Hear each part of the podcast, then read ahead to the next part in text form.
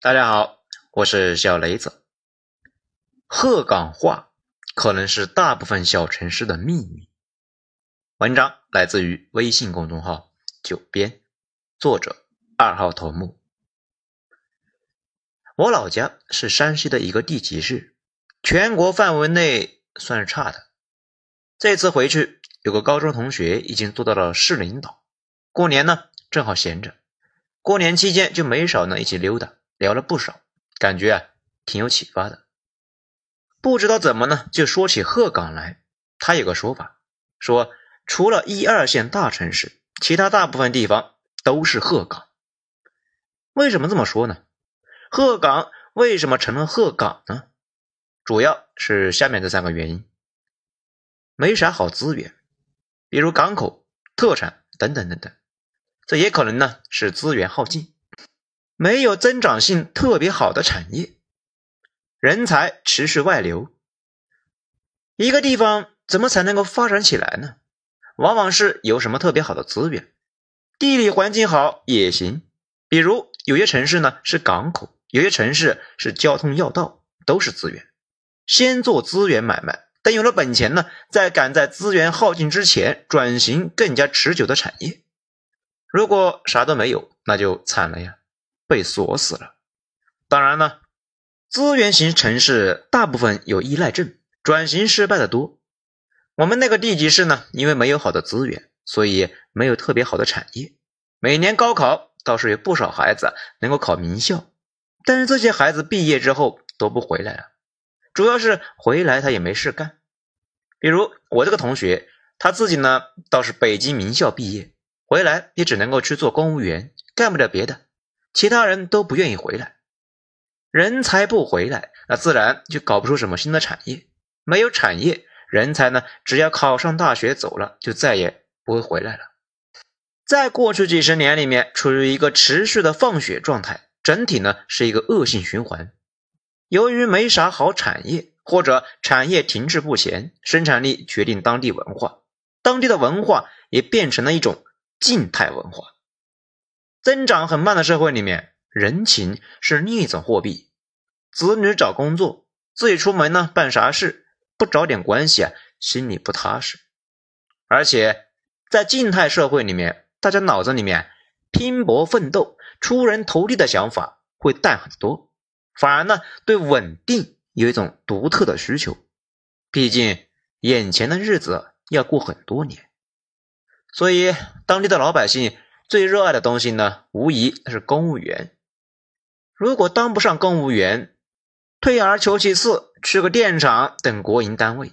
甚至呢，有人总结，小城市分为四等人：第一等，公务员，事业编，哪怕赚的少，那也是人中龙凤啊；第二等，生意人，有钱人去了小城市啊，就发现奔驰、宝马他也不少。那些饭店和洗浴中心的老板往往非常有钱。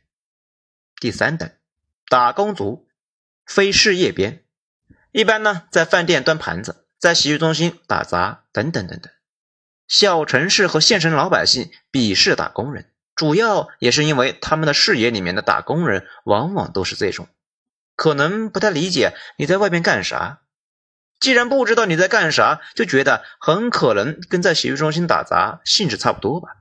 没尊严，不稳定，而且呢也升不上去，因为领导要先提拔自己的亲戚。小地方的老百姓往往呢想象不了大型公司是怎么运转的，以为都跟当地的洗浴中心差不多。第四等，街溜子，没啥正经稳定的职业。街坊邻里呢那个笑话，那谁家有个流氓儿子呢？自我安慰的时候啊就会说，哎。总比老王家那个街溜子强吧？老王家可能呢也是这么看他家的。热衷公务员这个事，不仅是山东，在哪都差不多，只是呢山东的共识要强烈的多啊。大家可以仔细的看一看，民营企业发展不太好的地方，这种观念啊都比较重，这种观念又束缚了民营企业。稍微有点能力的人都进了体制，民营自然是发展不好。反过来，不断强化“万般皆下品，唯有公差高”这个观念。事实上，我国古代说的“读书高”，也不是咱们现在的知识是生产力，而是那个时候读书可以考取功名。看着呢是说在读书，其实啊说的是编制。编制之外就是房子。咱们老家那种已经鹤岗化了的地方呢，房子是几乎所有人的头等大事。不过那个地方公务员才能够贷到款，其他人呢很难很难。这个时候就得靠民间借贷，大家呢融资主要是靠亲戚朋友。周边县城的有钱人也会去小城市里面买房子，为了子女回家探亲方便，也为了自己呢方便。所以这些年县城人才流失严重，先是流失了外出读书务工的年轻人，然后。流失了比较有钱的中年人，但是和鹤岗一样，盖房子这种土地财政在当地啊也搞不下去了。在我们老家那个地方呢，老百姓攒好多年，集合亲戚朋友所有的资金，最后才能够买套房。经过过去几年的折腾，能买的几乎都买了，剩下的就是改善了。每年都有那么一批人发点小财，然后。或者当地呢选个好点的小区搬进去，于是当地有些小区的房价比其他地方高一大截，户型呢也大，小区物业非常负责，整体风貌就跟其他小区完全不是一码事。但是对于政府来说，由于买房需求透支的差不多了，想再卖地，开发商也不一定接了，因为卖便宜了政府不愿意，卖贵了呢。开发商不赚钱，所以啊卡住了。换句话说，房地产拉经济这个事呢，并不是可以无限用的，它有根最后的红线，也就是开发商开发出来的房子，当地老百姓买不买了。如果老百姓没钱不买了，那开发商就选择不拿地。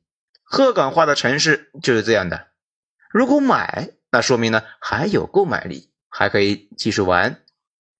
这个意义上讲呢，很多地方根本就没有用土地收入这根拐杖了，也同时说明呢，一二线远远没有结束。而且尴尬的是啊，越缺钱的城市越没法搞房地产，越可以玩房地产的城市呢，其实啊不太需要玩。此外，观察其他发达国家的历史，还能够发现一个趋势。每个发达国家的历史上啊，都会有一波超级基建。一开始是全国大拆大建，但是呢，很快就玩不下去了，因为大拆大建是需要老百姓财力支持的。等到基层的储蓄耗尽了之后，这个游戏就玩不动了。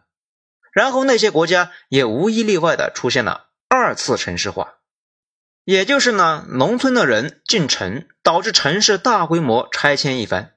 但是这些人进城不是可持续的，到了一定程度就停了，这是第一波城市化。然后小城市再向大城市再来一波，小地方呢有才华的人会选择去大城市打拼。日本的东京、韩国的首尔、美国的洛杉矶和旧金山都是这样的。第一波和第二波是有一定重合的，不过呢，第二波持续的更久一些。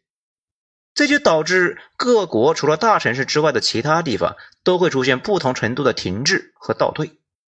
我们看美国电影也能够感觉到，美国的那些小城市和旧金山这样的大核心城市呢，完全不是一个画风啊。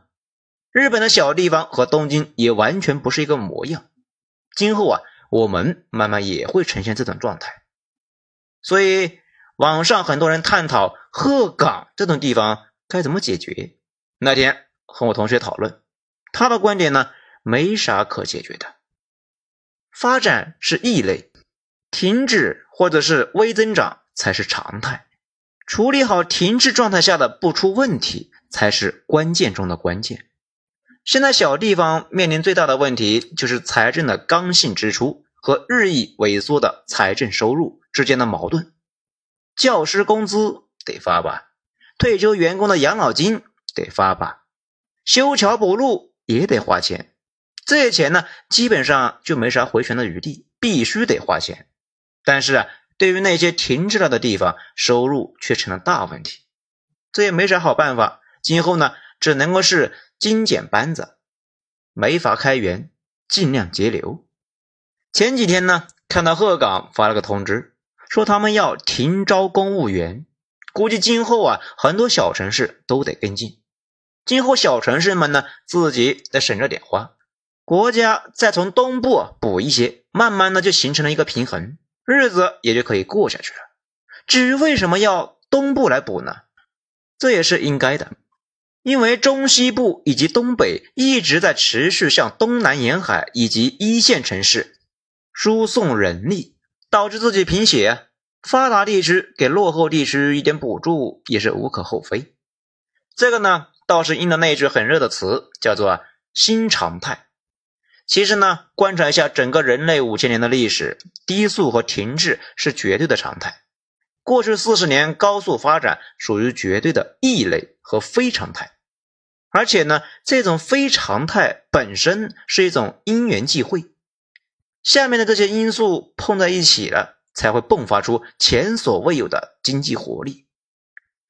正好。摊上了一个技术周期的成熟期，倡导全球化的西方领导人上台，西方在对外转移产能，正好我国呢完成了整改，利益集团还没有形成，各种力量不会呢互相掣肘，我国正好有一大波人才红利，还有一帮脑袋别在裤腰带上的猛人，当时啊正在受穷。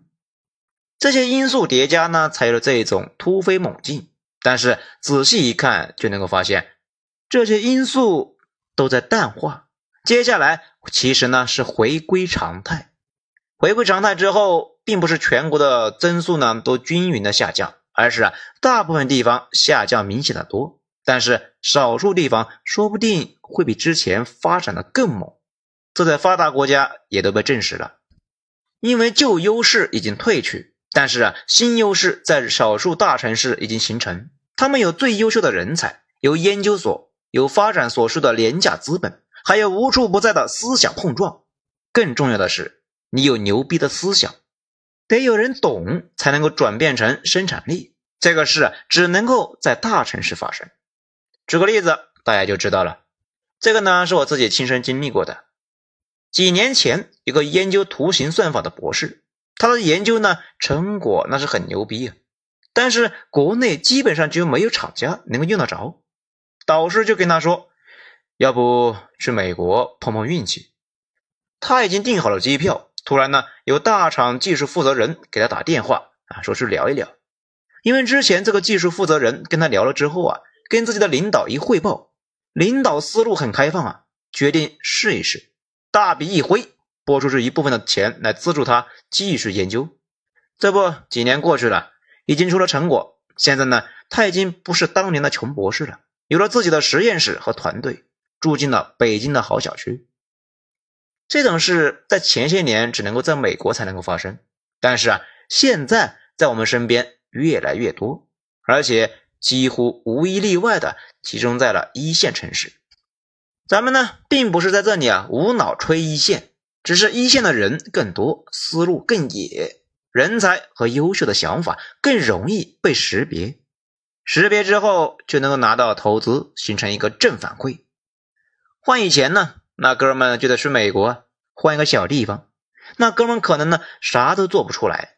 毕竟，如果一线大厂都觉得他的成果用处不大的话，小地方的锅炉厂那就更不可能了。